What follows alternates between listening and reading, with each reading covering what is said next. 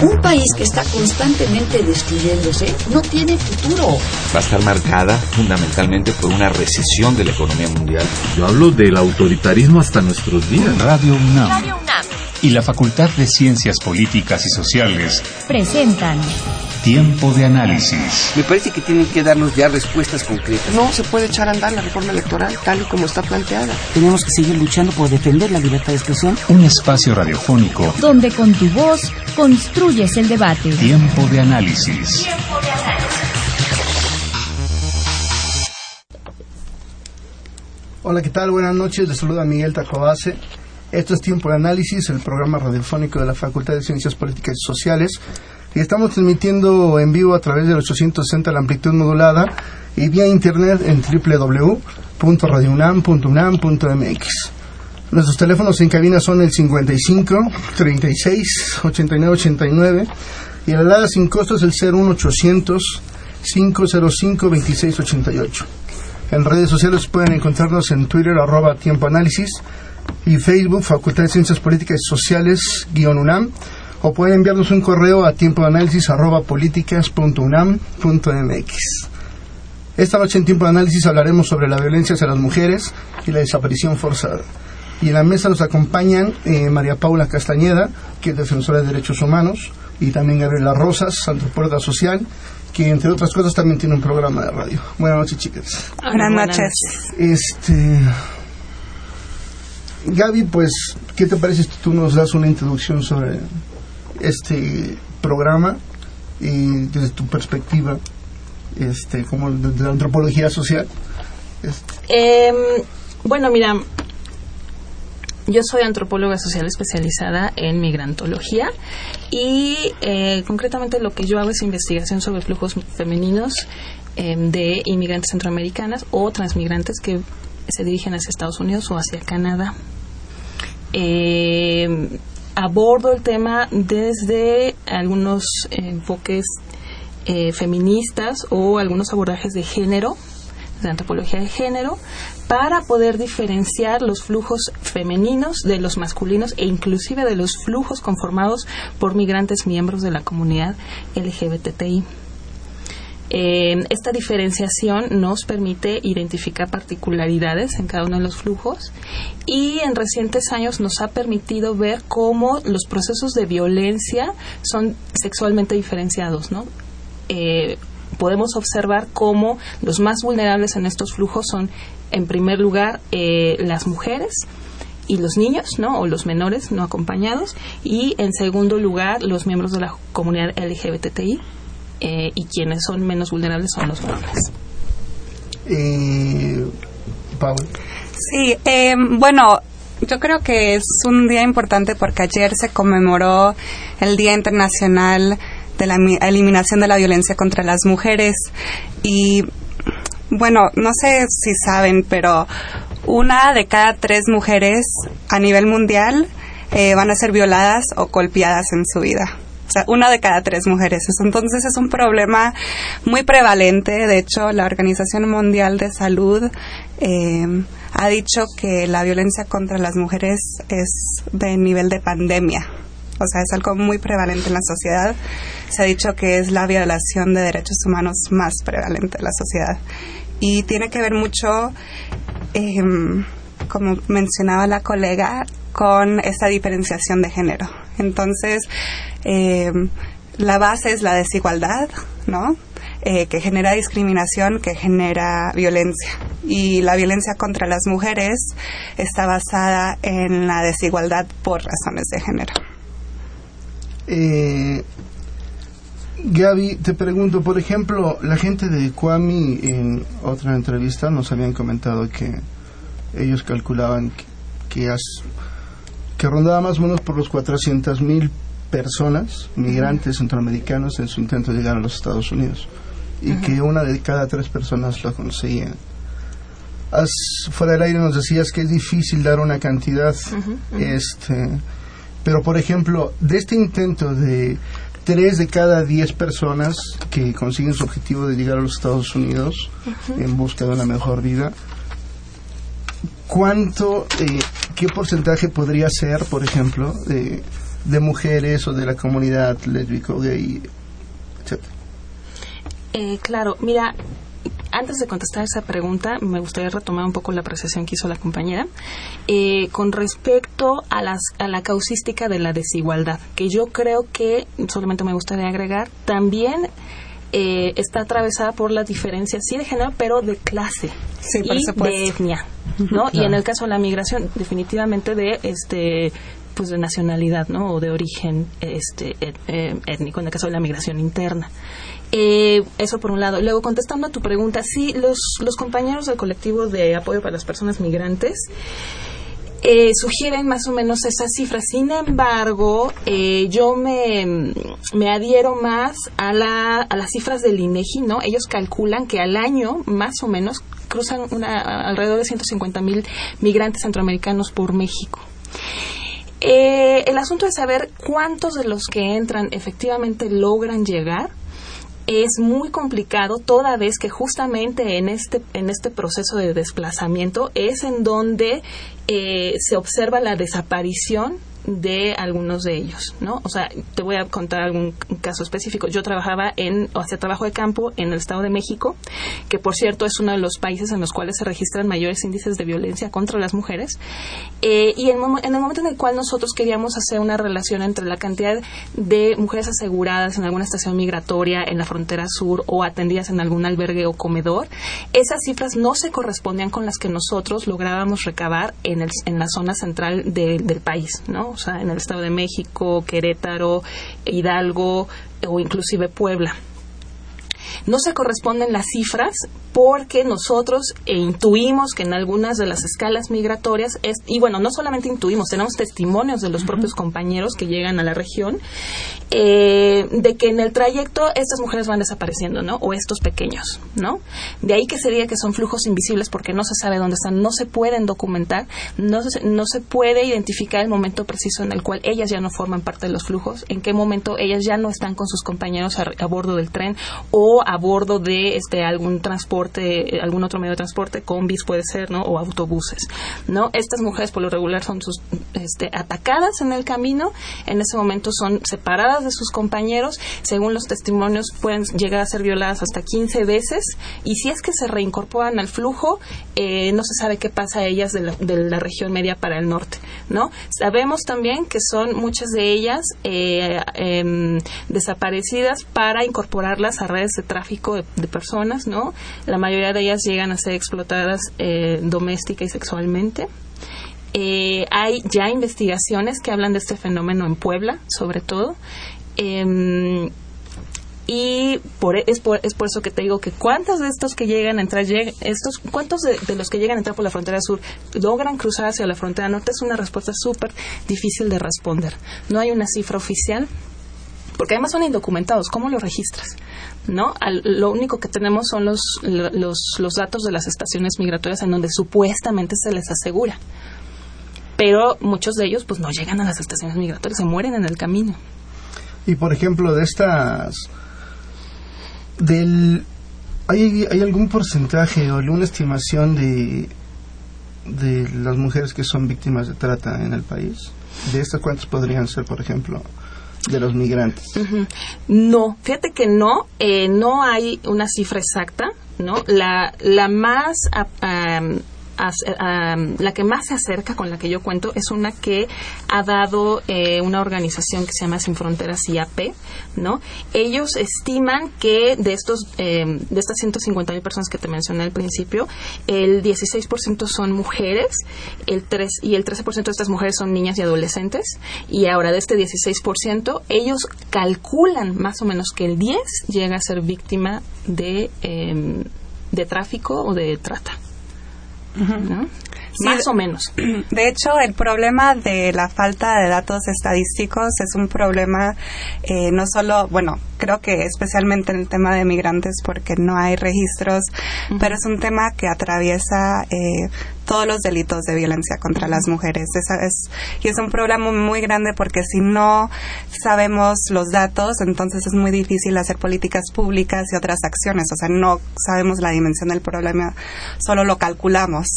Y en, creo que en el tema de feminicidios es, es un ejemplo muy claro, pero también en el tema de desaparecidos. O sea, vimos lo que pasó ese año que hubo un cálculo, después se cambió, después gobernación dijo algo. Entonces creo que el problema de datos eh, como que agudiza lo que se puede hacer para combatir la violencia contra las mujeres. Y en el tema de feminicidios eh, no existen datos oficiales. Es un problema desde cómo eh, se define el término feminicidio, ya que no es eh, un delito, un delito tipificado de la misma forma en todo el país.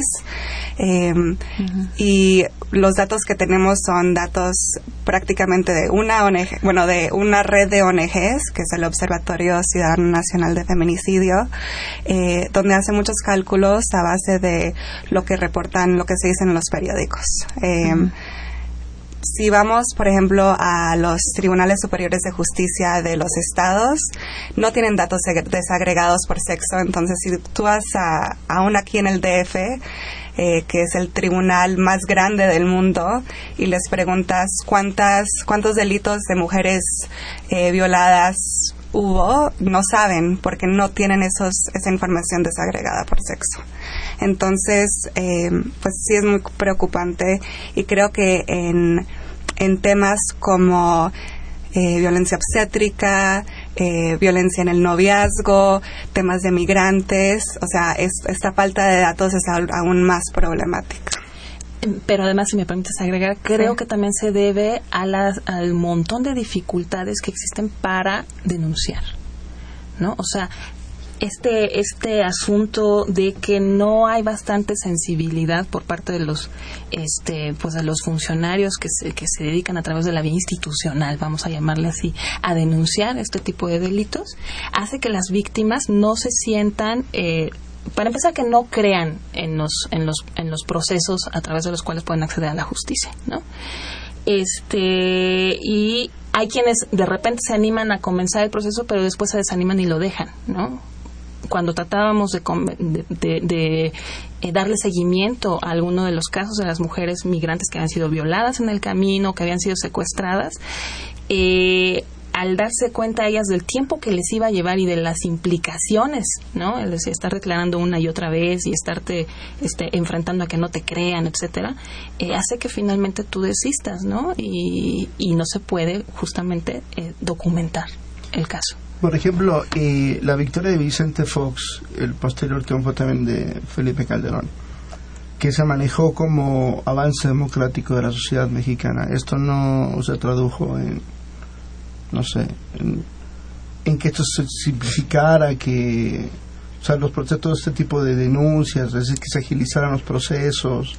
Este, Mira, sí ha habido como muchos avances legislativos, especialmente en los últimos 15 años. De hecho, México es de los países de la región que tiene un marco normativo de los más avanzados en la materia de violencia contra las mujeres. Entonces, en 2007 se promulgó la Ley General de Acceso de las Mujeres a una Vida Libre de Violencia, donde eh, se pueden separar los diferentes tipos de violencia, desde emocional, patrimonial, eh, física, sexual, y cada estado ahora tiene su propia ley de acceso.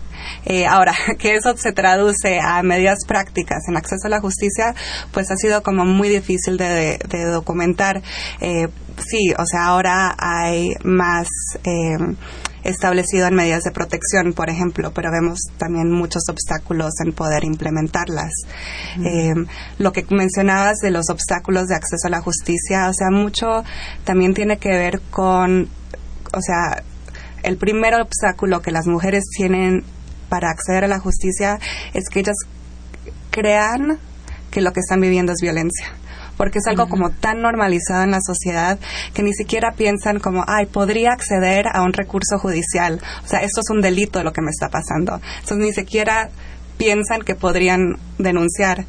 Y después vienen todos los problemas como antes de lo jurídico, o sea, eh, dependencia económica. Entonces, si dependen económicamente de su pareja, pues es más difícil denunciar, porque entonces, ¿cómo van a sobrevivir? ¿Qué va a pasar con sus hijos? Uh -huh. eh, ¿Quién las está apoyando? ¿Qué tan lejos queda el Ministerio Público? Llegan al Ministerio Público y les dicen, ay señora, pero esas cosas se arreglan en la cama. Y eso, pues, tenemos documentado que dicen los ministerios públicos, ¿no? Entonces, eh, desde el momento que las mu mujeres deciden denunciar hasta que denuncian y después lo que pasa después, pues las mujeres que realmente puedan acceder a la justicia es es muy menor, pero que sí existe un marco normativo y, y sí ha habido avances en políticas públicas, eh, pues sí es un hecho. Sí, bueno, en el caso de la migración, efectivamente hay, eh, digamos, eh, una reelaboración de, eh, de los marcos jurídicos. por ejemplo, ahí tenemos la ley de migración que se modificó y su reglamento en el 2011, ¿no? En el cual este, hay muchos artículos muy bonitos, ¿no? Que dicen que todos los migrantes y, bueno, este, eh, aquí no se hace mucha diferenciación, por cierto, ¿no? Entre flujos de mujeres, hombres o, población migrante LGBTI.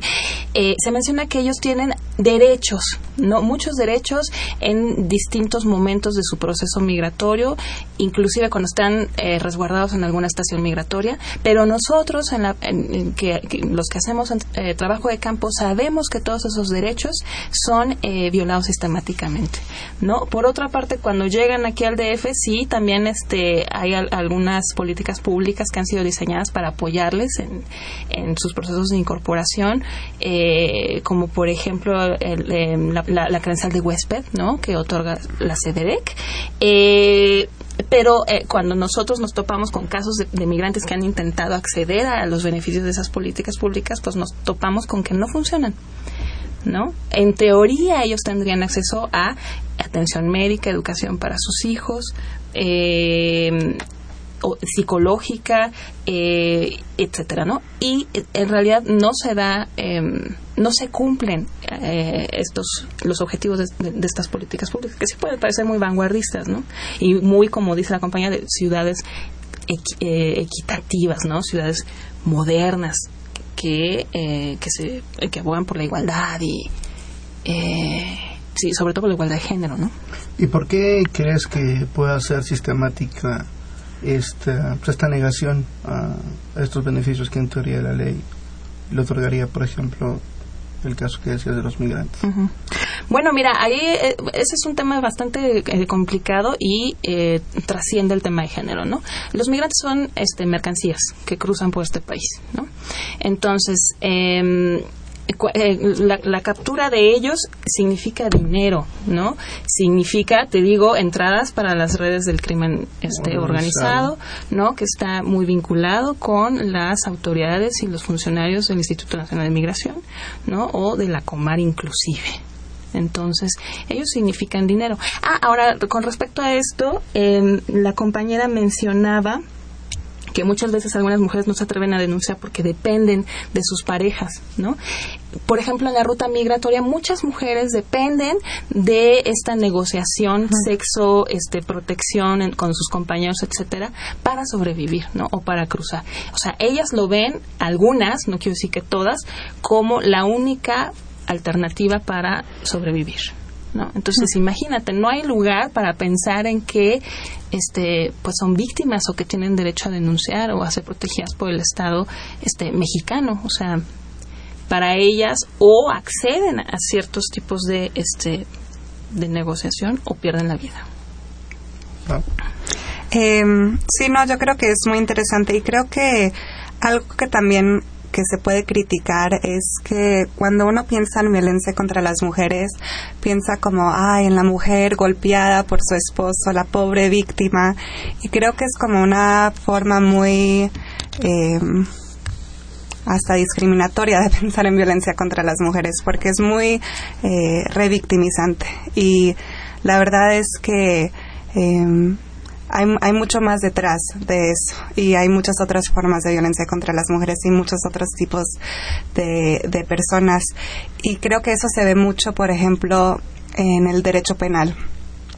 Cuando se habla de qué podemos hacer para eh, mejorar eh, erradicar la violencia contra las mujeres se piensa como vamos a penalizar más, vamos a meter eh, más personas en la cárcel para más años.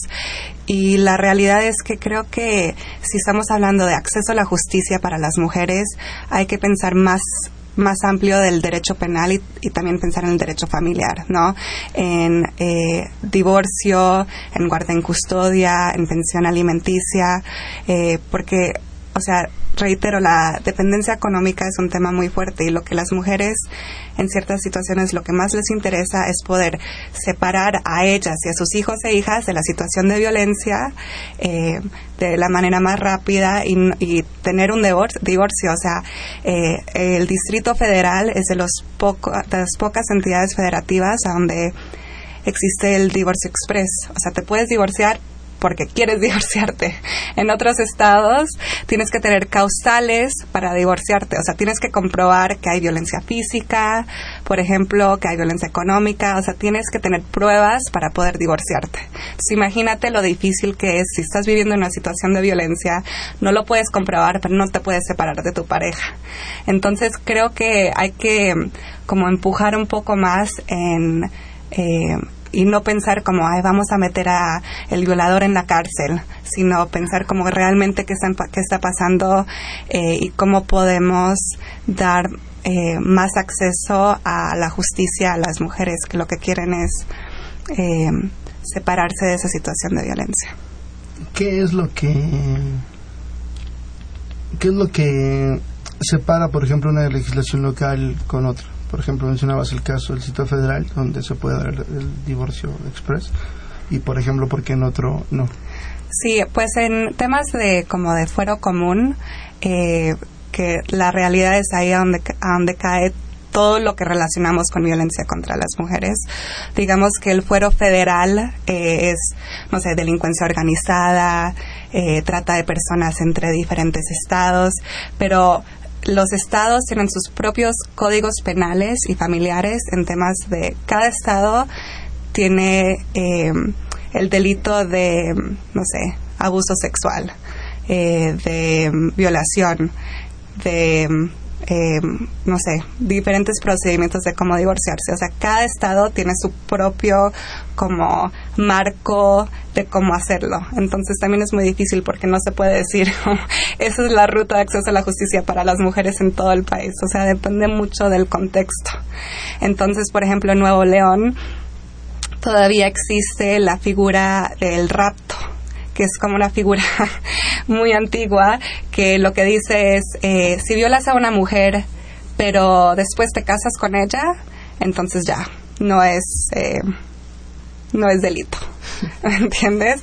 Y en Chiapas es más eh, punitivo, se dice, eh, robar a una vaca que violar a una mujer.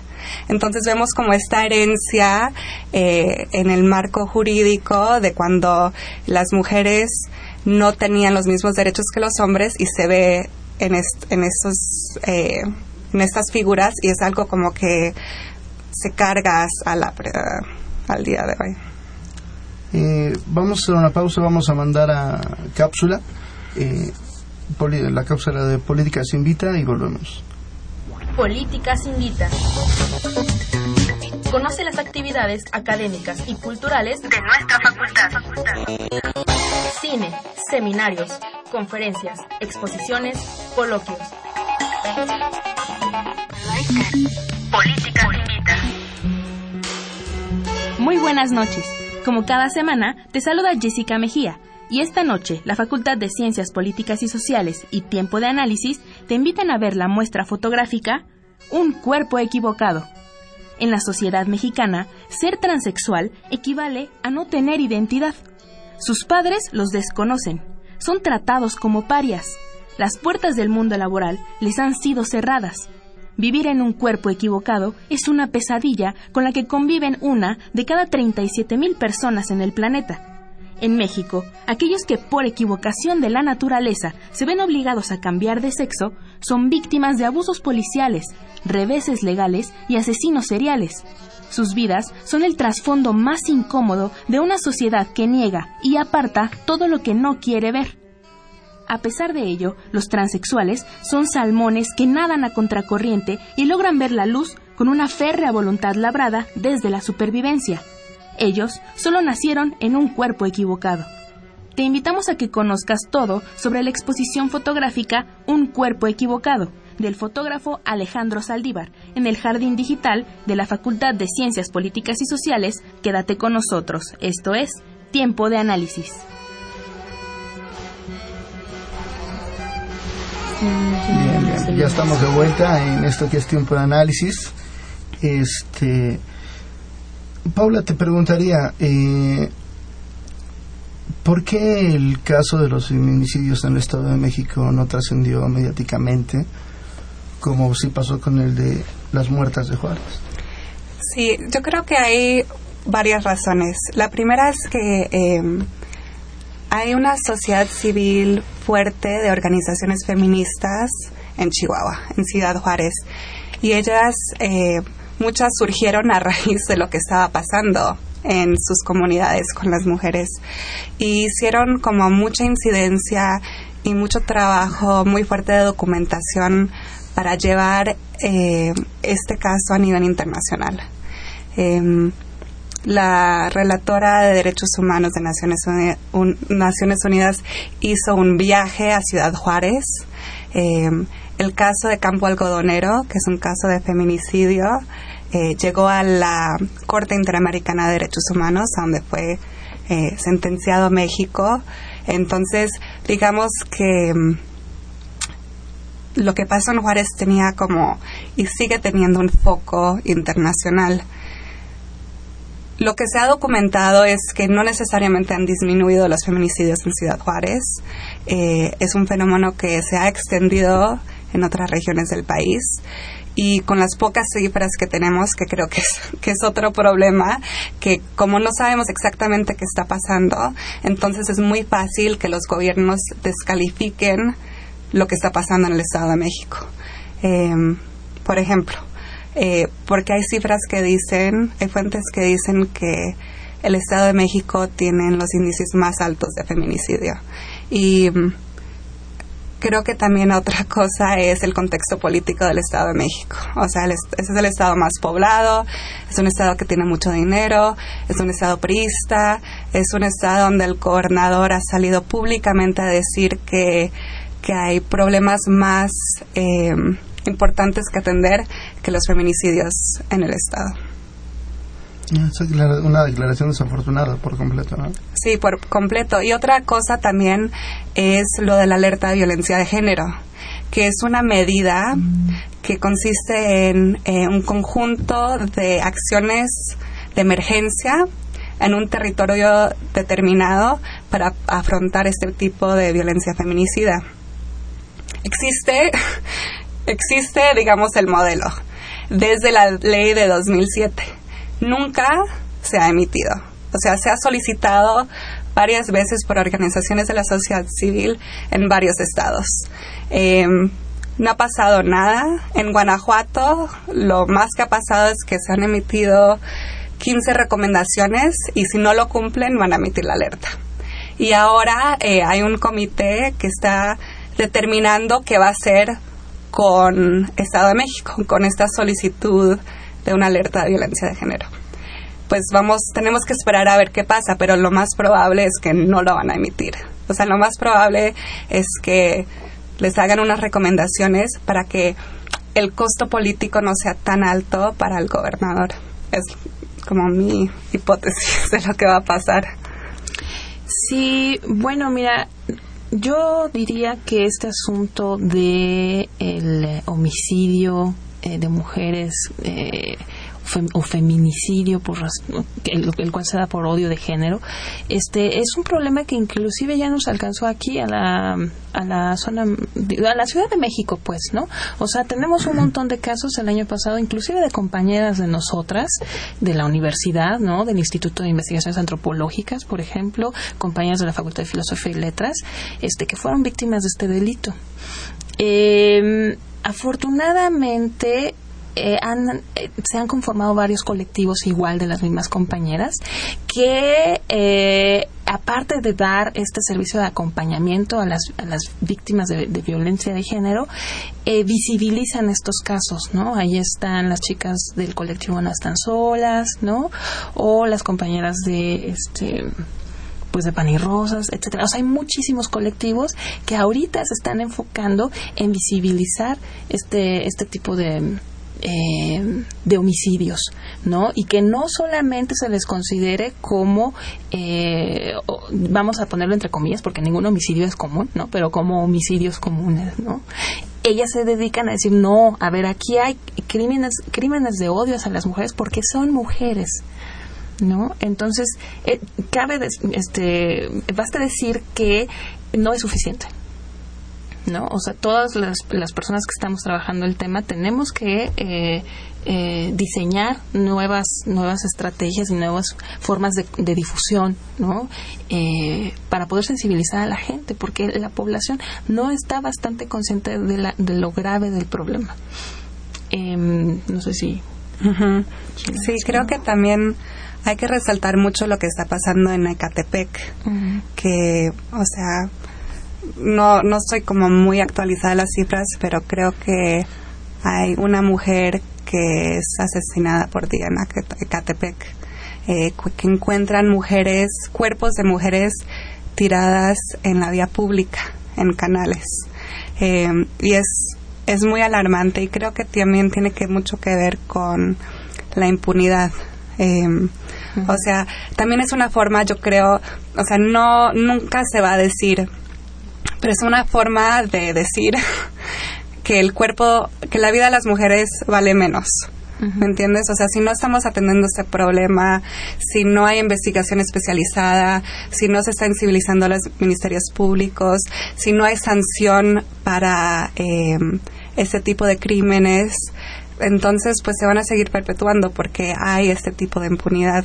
Y creo que pues sí, si hay más eh, atención en el tema, también yo creo que es una forma de decir la, vida de las mujeres vale más de lo que está pasando en el Estado de México. Eh, Gaby, te pregunto, de estos más de 20.000 desaparecidos o personas desaparecidas a partir del gobierno de Felipe Calderón y lo que va del gobierno de Enrique Peña Nieto, eh, ¿tiene algún vínculo con este con, este tema que estamos tocando hoy, que, es el de violencia hacia, las mujeres? Sí, bueno, em, en la migrantología nosotros estimamos que son más de 40 mil, pero imagínate, no sabemos, ¿no? O sea, no sabemos en realidad cuántos son. Em, claro que tiene que ver. O sea, eh, te repito, muchas de estas personas que son desplazadas o desaparecidas forzadamente eh, son mujeres que han sido exactamente eh, por bandas de crimen organizado, ¿no? Por redes de tráfico de personas. Estas redes también trafican órganos, ¿no? Estas mujeres, estas redes eh, capturan a las niñas y a las muchachas y las obligan a prostituirse. por supuesto, por supuesto que tiene que ver. Sí, yo también estoy de acuerdo. Creo que a veces cuando el discurso público habla o reflexiona sobre esta llamada guerra contra el narcotráfico, se piensa que son solamente como hombres jóvenes matando a otros hombres jóvenes. Y creo que, bueno, pues puede ser que es lo que más se ve, pero la realidad es, es muy diferente y los estados que han sido más afectadas por la violencia en estos últimos ocho años son los estados que más altos índices tienen de violencia contra las mujeres. Entonces, como para recalcar que es algo como que, que va muy en conjunto, ¿me entiendes? Eh, en un estado que es permisivo contra la violencia en general, también va a ser más permisivo eh, en la violencia contra las mujeres. En un estado donde eh, hay más impunidad, también va a haber más impunidad en delitos contra las mujeres. Y creo que ahí podemos hacer como una conexión directa de lo que, bueno, es lo que yo creo, de lo que pasó en Ayotzinapa con delitos de violencia contra las mujeres. Y es la involucración directa de autoridades del Estado. Em, o sea, ya se ha comprobado que los 43 estudiantes desaparecidos fue desaparición forzada, ¿no? O sea, fue eh, eso ya. Pero también creo que hay como que hacer esa reflexión que en casos de delitos de violencia contra las mujeres también están involucradas las autoridades. Em, el Centro Pro, Agustín Pro Juárez, por ejemplo, esta semana eh, dio datos de tortura sexual. Entonces, eh, de, de parte de autoridades del Estado. Es, es, una, es un tipo de tortura que es diferenciada por razones de género. O sea, no necesariamente los hombres detenidos van a tener eh, la misma tipo de tortura. Exacto, que las mujeres. Eh, esta semana también una una joven denunció en la colonia Juárez eh, que había sido eh, abusada por policías de su propia colonia. Entonces, eh, creo que el, hay eh, el caso de Inés y Valentina, ¿no? Que son las indígenas Mepa de Guerrero que fueron violadas por militares. Entonces, como que ejemplos no nos faltan de autoridades del Estado que están involucrados directamente en delitos de violencia de género. Y creo que eso se ve muy claro también eh, Gaby, en el tema de migrante y de tráfico de personas, ¿no? Sí, claro, aunque también, o sea, por supuesto que hay una participación activa del Estado, ¿no? Y de, y de los eh, de los cuerpos de seguridad, pero creo que también falta mencionar el hecho de que la sociedad mexicana algunas veces legitima este tipo de violencia, ¿no? O sea, no nos vayamos hasta el, el, el eh, la, la, el asesinato, ¿no? O sea, hay otros tipos de violencia también muy graves antes de llegar a ese, a ese punto, ¿no? Y muchos de esos de esas expresiones de violencia eh, están arraigadas, ¿no? Al, al imaginario ¿no? colectivo de la sociedad mexicana, ¿no? Una sociedad profundamente machista, además, ¿no? Que eh, reproduce eh, valores heteropatriarcales, ¿no? Y también tenemos que caer en la conciencia de eso, pues, para desde que los niños son pequeños tratar de ir depurando la presencia de esos, este, pues, de ese sistema de valores. Les hago una pregunta. Por ejemplo, cuando fue el caso de Atenco uh -huh. y la violación multitudinaria, podría decirlo, eh, hacia mujeres, ¿no? eh, ¿cuál fue el ejemplo que ustedes creen que se quiso dar eh, hacia la protesta, a la denuncia, a la resistencia? Pues creo que es un patrón que se está viviendo también hoy en día, eh, que no es aceptable, entre comillas, eh, la protesta social en eh, la vida actual, entonces lo vamos a reprimir en la forma más violenta que podamos.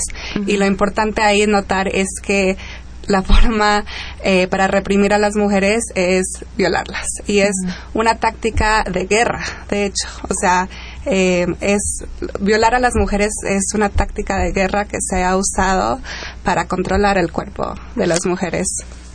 Aunque de, déjeme este hacer aquí un, una pausa, o sea, no nada más es contra las mujeres, ¿no? El otro día platicaba con la hermana Leticia, Escal, eh, Leticia Gutiérrez, es una misionera escalabriniana uh -huh. que trabaja muy de la mano con el padre Alejandro Solalinde y hablábamos acerca de cómo llega un punto en el cual a nosotros, los defensores de derechos humanos, este, ya no nos da la imaginación para eh, eh, tener idea de qué es lo que le pasa a las personas, ¿no? Cuando, cuando son torturadas.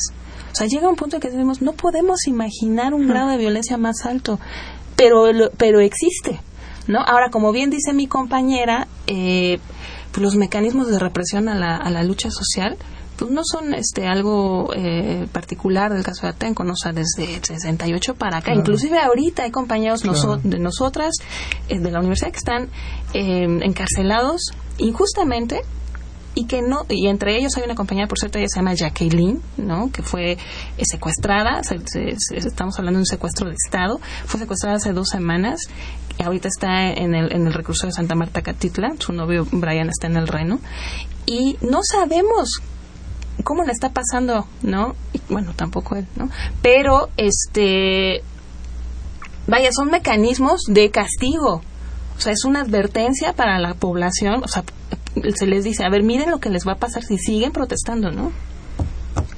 Eh, perfecto. Vamos a mandar una pausa, la última. Vamos a mandar a la cápsula de, en el librero y volvemos.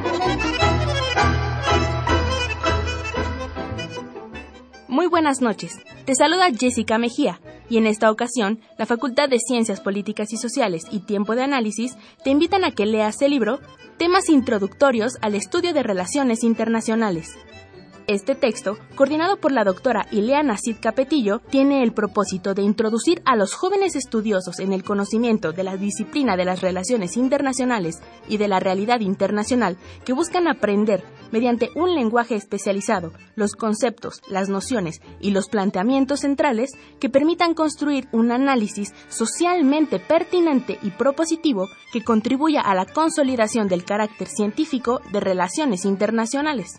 Consulta este libro, en el que podrás encontrar artículos de académicos e investigadores expertos como son Roberto Peña, David Sarquís, Mayra López, Teresa Pérez y María Fuencisla Marín. No dejes de adquirir este y otros títulos editados por nuestra facultad y visita nuestra librería ubicada en el edificio C. Esto es Tiempo de Análisis, quédate con nosotros.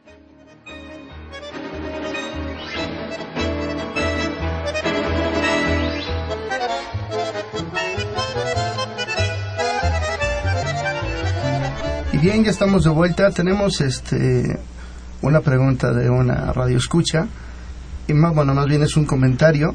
Y lo que quieran comentar en torno a esto está perfecto. Dice: No funciona la administración del país, no es el gobierno, es la administración.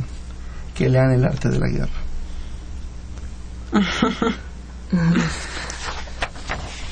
Muy buen comentario. No sé qué quieras. Bueno, hay que Gaby, yo te preguntaría, eh, ¿cuál es la importancia del estudio de la migración desde el feminismo?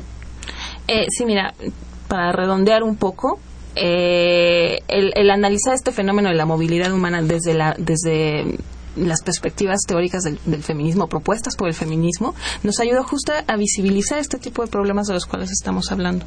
¿no? Antes de que eh, se introdujera esta categoría de análisis por ahí de los años 70, solamente se hablaba de hombres en el fenómeno migratorio, solamente se hablaba de proyectos migratorios masculinos y a las mujeres se las veía como sus acompañantes, ¿no?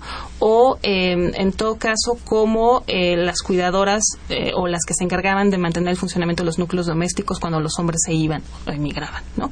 Ahora, gracias a estas aportaciones del feminismo al estudio de la migración, sabemos que las mujeres no solamente son acompañantes, sino que son actoras, ¿no? Y que constituyen eh, sí, o sea, que, que, su participación en este fenómeno es de crucial importancia para el sostenimiento justo de los núcleos domésticos eso por un lado, pero por otro nos ayuda a ver justamente esta, esta diferenciación en los grados de exposición a la violencia, ¿no? O eh, las diferencias en el grado de vulnerabilidad de los flujos migratorios. De no ser por el abordaje de los abordajes de género o los abordajes feministas, no podríamos ver eh, justamente esto que hablamos, ¿no? Las que son desaparecidas, las que son tratadas así, ya las que son violadas, o sea, no, no, no estaríamos conscientes de ello. Eh, te hago un, breve paréntesis. Dentro de esto que decías hace, hace unos momentos, de, del machismo que tenemos arraigado en la, en la sociedad, entra este esta palabra o esta palabreja, no sabría cómo decirla, que incluso se lo he escuchado a varias compañeras o varias amigas, así como que izquierda es decir, cuando se refieren a cierto tipo de feministas, feminazis, bueno, no sé si eso sea una expresión este del machismo o sea una expresión de la simple ignorancia de la gente. O sea, eh, aunque claro, debo de admitir que dentro de las corrientes feministas, porque ojo, hay varias, este, hay compañeras que son más radicales que otras, ¿no? Pero me parece que comparar a, las, a, los grupos de feministas con los grupos de este, fascistas del nacionalsocialismo es, una, es un desatino, ¿no? No sé qué tengas. Sí, yo estaría completamente de acuerdo. Creo que eh, es muy difícil hablar de el feminismo porque son muchos feminismos, eh, pero eh, el término feminazi se me hace eh, pues muy creo que refleja muy mal a la persona que lo usa, porque finalmente eh, estás diciendo que un movimiento que está luchando para la igualdad entre, eh, no sé, entre, entre hombres, mujeres, entre eh, por razones de género, eh, por un tipo de justicia social que incluya eh, a todas las personas, se equivale a este tipo de nazismos, también se me hace muy lamentable y ignorante esos comentarios. Eh, Pau, te preguntaría, ¿cómo pueden ser relevantes los derechos de las mujeres en las movilizaciones sociales actuales? Sí, creo que eh, es interesante porque, como dice la compañera, ella lo que trata de hacer es un abordaje feminista a su tema de migración. Y creo que también podemos eh, tener una perspectiva feminista de lo que está pasando actualmente en las movilizaciones sociales en México. O sea, si bien la violencia contra las mujeres es eh, un tema cotidiano que afecta a todas las mujeres en mayor o menor medida, eh, creo que mi reflexión de, lo, de las movilizaciones sociales actuales, eh, o sea, de los últimos meses, es que no han incorporado suficientemente eh, las demandas de las mujeres en términos de lo que está pasando de los delitos de violencia de género. Mira, cuando, ¿por qué no hay movilizaciones tan grandes por lo que está pasando con los feminicidios en Estado de México. O sea, muchas personas ni saben lo que está pasando en Estado de México. Muchas personas conscientes eh, que están protestando no están movilizándose de la misma manera por lo que está pasando con las mujeres asesinadas y las mujeres desaparecidas. Entonces, yo creo que si ese movimiento social que, digamos, eh, se desató a raíz de lo que pasó en Ayotzinapa y está comenzando a desatar un movimiento social más amplio, donde hay una demanda social más amplia de todos los problemas que están pasando al país, creo que también las personas tienen que darse cuenta que las mujeres tienen que estar al centro de este de estas movilizaciones y los delitos de violencia de género como que no pueden ser ignorados de parte de esta de estas protestas. Entonces yo sería como mi eh, análisis feminista, digamos, de lo que está pasando. O sea, no son 43 compañeros desaparecidos, son muchas más personas y son muchas mujeres. eh, entonces yo creo que, que deberíamos como tener ese tipo de conciencia eh, de género eh, en esta, este tipo de movilizaciones. Mira, fíjate que esa es una pregunta muy interesante eh, porque he escuchado a algunas eh, colegas, ¿no? que se refieren justamente a este asunto de los 43 normalistas desaparecidos como un caso que eh, pues que nos habla de cierto desdén que se ha tenido hacia problemáticas similares, ¿no? O sea, exactamente, ¿por qué no se movilizó medio millón de mexicanos este, por las muertas de Juárez, ¿no? O por qué no se movilizaron así en el 2010 cuando encontraron la fosa con los 72 inmigrantes centroamericanos en San Fernando, ¿no? Pero yo creo que la apreciación este no es no está bastante elaborada. O sea, yo no me atrevería a decir que si estos desaparecidos de Ayotzinapa hubieran sido mujeres, la sociedad mexicana no hubiera volteado a verlos. Yo no estoy segura de eso. ¿eh? Yo creo que más bien estamos ante un ante un este un problema que llegó a constituir la punta de un iceberg pero no me, no me aventuraría a decir que, que si fueran mujeres no hubiéramos volteado a verlos, no lo sé.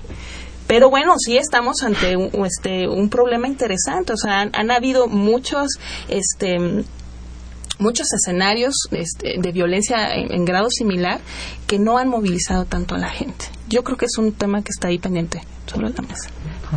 Sí, bueno, no, solo que estoy de acuerdo también, pero sí, o sea, a mí me encantaría eh, si en, en, esta demanda social eh, se incluirá lo que está pasando en, en temas de desapariciones de mujeres, porque sí hay una diferencia, sí hay una diferencia de cómo ocurre la violencia, de eh, la impunidad, de los patrones, o sea, sí es diferente. Que creo que sí se está este, trabajando en ello, ¿no? O sea, en las, en las, las consignas, en las movilizaciones de los últimos meses han sido, o sea, todos los desaparecidos, o sea, no nada más de Sinapa, son igualmente Estado de México, Juárez, etcétera, ¿no? Eh, pero justamente aquí es donde te digo que estas estas eh, dinámicas de desigualdad, o sea, se ven cruzadas por distintas este eh, distintas variables, o sea, sí son las mujeres, pero también son los pobres, ¿no? Y también son los migrantes y, o sea, yo creo que justamente ahí es en donde algunas veces fallan algunas colegas feministas, ¿no? Cuando es que solamente somos las mujeres las que lo padecemos. No, no es cierto. O sea, si eres mujer, no, quiero decir, si eres indígena, pobre, inmigrante, y aparte de todo eres mujer, bueno, sí. O sea, se da ahí una suma, ¿no?, de desventajas, muy lamentablemente, ¿no? Bueno, eh, tenemos que ir concluyendo el programa. Eh, Pau, me gustaría que nos dieras tu conclusión. Claro, bueno, hablamos, creo que nos enfocamos mucho en lo que está pasando en el Estado de México con los feminicidios y las desapariciones porque obviamente es un problema muy alarmante.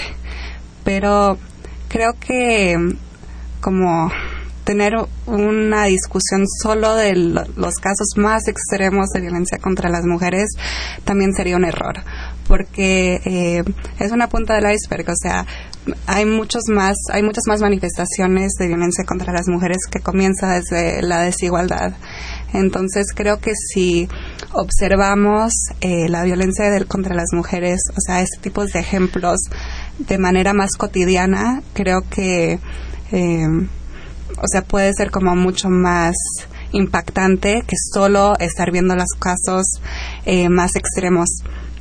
Y en ese sentido, creo que como tener este análisis desde más interseccional, desde la raza, la clase, em, el estatus de migrante, estatus de discapacidad, también es muy importante porque sí, tienes toda la razón cuando dices, o sea, es muy fácil hacer como una división binaria, ¿no? Y creo que también eso es un error muy grande. Creo que el mundo es mucho más complejo que eso.